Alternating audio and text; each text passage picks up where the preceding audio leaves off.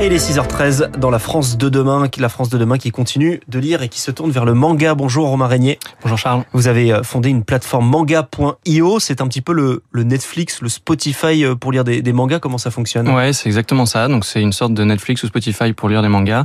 Donc pour le prix d'un abonnement de 6,90 par mois ou 69,90 par an, vous pouvez lire en illimité sur la plateforme. Aujourd'hui, on propose le catalogue de 22 éditeurs partenaires. Euh, ça représente à peu près 250 séries disponibles, mmh. plusieurs milliers de volumes vous pouvez lire en illimité sur la plateforme. C'est-à-dire que vous n'avez pas les droits de ces mangas, vous passez par des par des partenaires. Par des éditeurs français, ouais, qui éditent les droits en français, enfin qui éditent les mangas en français, et du coup ça nous permet de les proposer sur la plateforme. Quand vous dites 250 euh, séries, ça veut dire combien de livres euh, au total? Plusieurs milliers. C'est plusieurs milliers. en volume, ça fait plusieurs milliers. En gros, dans les séries qu'on propose, on va avoir des séries comme Naruto, Assassination, ah, je vais arriver, Assassination Classroom, très, très difficile à dire, ouais. Boruto, Undead Unluck, euh, Todag, voilà, il y en a plein. Euh, et en règle générale, il y a évidemment plusieurs volumes dans ces séries-là. Par exemple, Naruto a 72 volumes. Oui. Donc voilà, donc quand vous mettez le total, ça représente plusieurs milliers de volumes disponibles sur la plateforme. C'est ce que j'allais vous dire. Les, les mangas, c'est énormément de livres séparément. Est-ce que pour chaque série que vous avez, vous avez l'ensemble de l'œuvre? Alors souvent on propose l'ensemble de l'œuvre. Pour certaines séries c'est sérialisé, donc on va vous proposer de redécouvrir la série volume par volume sur une période de plusieurs mois, ce qui permet justement de créer des rendez-vous aussi pour les lecteurs et de se dire que si vous aviez raté la publication initiale en papier de l'œuvre, ben voilà vous, pouvez la redécouvrir en numérique. C'est une nouvelle façon en fait de redécouvrir des œuvres qui peut être plutôt patrimoniale, c'est-à-dire publiées il y a déjà quelques ans. Combien de langues sont, sont disponibles? Aujourd'hui que le français, donc on, est, on, est, on est distribué sur l'ensemble des territoires francophones, donc en langue française à l'heure actuelle, et on envisage de, se développer dans d'autres langues à partir de 2024. Pourquoi, pourquoi avoir lancé euh, cette idée de, manga à lire en, numérique? C'est que c'est trop cher Non, c'est pas vraiment une question de prix. C'est plus euh, c'est assez personnel, mais aussi euh, contextuel. Donc déjà, moi, je suis un fan de manga depuis très longtemps. J'ai grandi avec le club Dorothée dans les années 90. Alors, je pense qu'on n'est pas très très loin en termes d'âge, donc donc je vous le confirme. Voilà, vous devez connaître. donc voilà, j'ai découvert les mangas à travers les animés qui, qui ont été démocratisés en France via cette émission. Et ensuite, j'ai découvert aussi ce qu'on appelait la scantrad. Donc, en gros, la traduction de manga par des fans, mise ensuite sur des sites illégaux. Donc, évidemment, sans euh, l'autorisation des éditeurs ou des ayants droit au Japon. Et ça s'est énormément euh, euh, démocratisé depuis les années 2000, à tel point que c'est devenu le moyen de consommation majoritaire en numérique sur, sur Internet. et donc, moi, faisant ce constat-là, parce que j'en lisais et j'étais fan de manga, je me suis dit, bon, ce serait bien de pouvoir proposer quelque chose de légal à la Spotify ou à la Netflix pour permettre moyennant un abonnement euh, peu onéreux, de lire justement des mangas numériques euh, sans euh, se tourner vers l'illégalité. Pour vous donner quelques chiffres assez, assez brièvement, pour un manga vendu en France, on estime qu'il y a à peu près 5 mangas lus illégalement.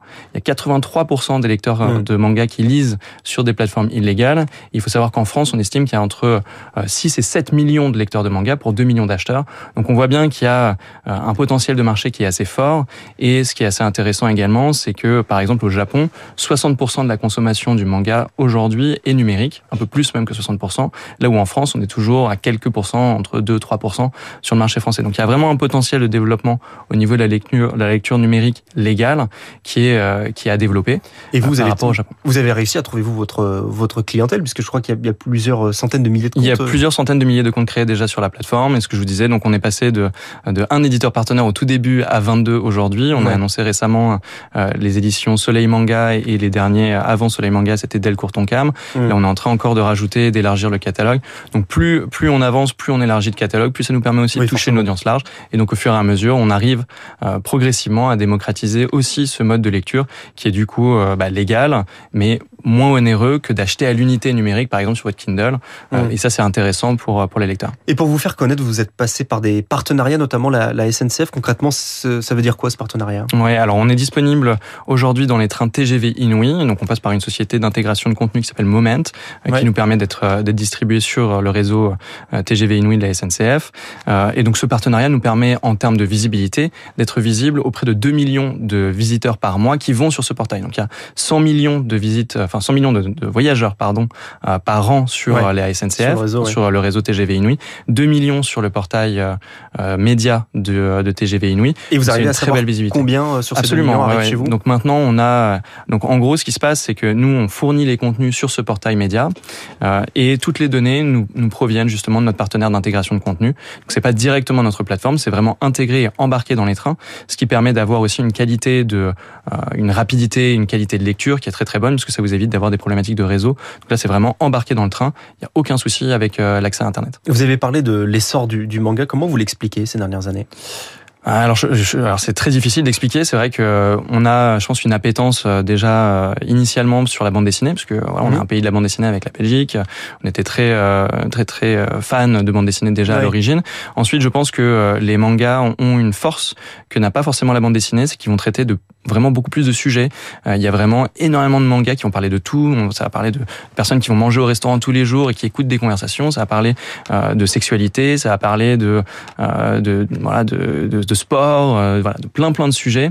Là où souvent la bande dessinée va être très euh, travaillée avec une recherche euh, peut-être un peu plus lointaine dans mmh. la thématique, le Japon va, va se permettre justement d'utiliser la fiction et le manga pour parler vraiment de tout, ce qui fait que c'est très facile de s'identifier aux personnages, ce qui fait que c'est aussi très facile de trouver des mangas qui vont vous plaire. Et l'autre point qui est très important, enfin deux autres points qui sont importants, c'est un le style narratif. Le style narratif du manga, c'est un style qui ressemble un peu plus au cinéma. C'est très, c'est les, les scènes sont euh, surtout dans le shonen, donc le genre euh, plutôt pour les jeunes adolescents garçons, en tout cas dans la catégorie initiale euh, de ce style-là.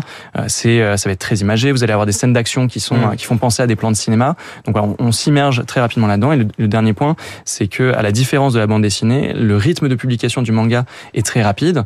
On va avoir un chapitre publié par semaine ou par mois, un tome publié tous les deux mois, ce qui fait qu'en fait on peut rentrer très rapidement dans une histoire, rester accroché parce que justement vous avez cette sérialisation très rapide et donc là, on se rapproche beaucoup plus de l'univers des, des, euh, des, séries télé Bien sûr, que de la bande dessinée franco-belge, où là, il faut attendre un an, voire plus, pour avoir un tome suivant euh, sur son titre. Et, et ça fonctionne sur tous les publics, euh, même les plus âgés? Ouais, alors nous, ce qu'on constate aujourd'hui, nous concernant sur la plateforme, on va avoir une grosse majorité de nos consommateurs qui sont entre 18 et 35 ans. Il y a une première génération de lecteurs de manga qui vont avoir même plus de la quarantaine aujourd'hui. Donc moi, je m'approche des 35. Je suis pas encore dans la quarantaine, mais j'ai grandi. Je pense que je suis plutôt la deuxième génération. C'est-à-dire que la première génération ça va être euh, les gens qui ont lu euh, Goldorak, par exemple. Euh, donc voilà, Akira au tout début, parce que moi, Akira, j'ai découvert, mais j'étais plus âgé. donc il y a une première génération, deuxième génération comme moi qui a plutôt été sensibilisée à travers euh, les animés et ensuite euh, des titres assez populaires comme One Piece, Naruto, Bleach et, et j'en passe et ensuite une troisième génération qui est plutôt les enfants de cette génération-là ou de la première, de la première qui maintenant euh, lit My Hero Academia, etc. Et, et cette, cette jeune génération, elle passe aussi beaucoup par le pass culture. Est-ce que vous l'acceptez vous Oui, absolument. Ouais, on, on, accepte le pass culture. On a une partie de notre audience qui vient via ce via ce biais-là. Et ce qui est intéressant, c'est que ça nous permet de toucher une audience qui est entre 14 et 18 ans, mmh. qui pas forcément de moyens de paiement euh, de carte bancaire.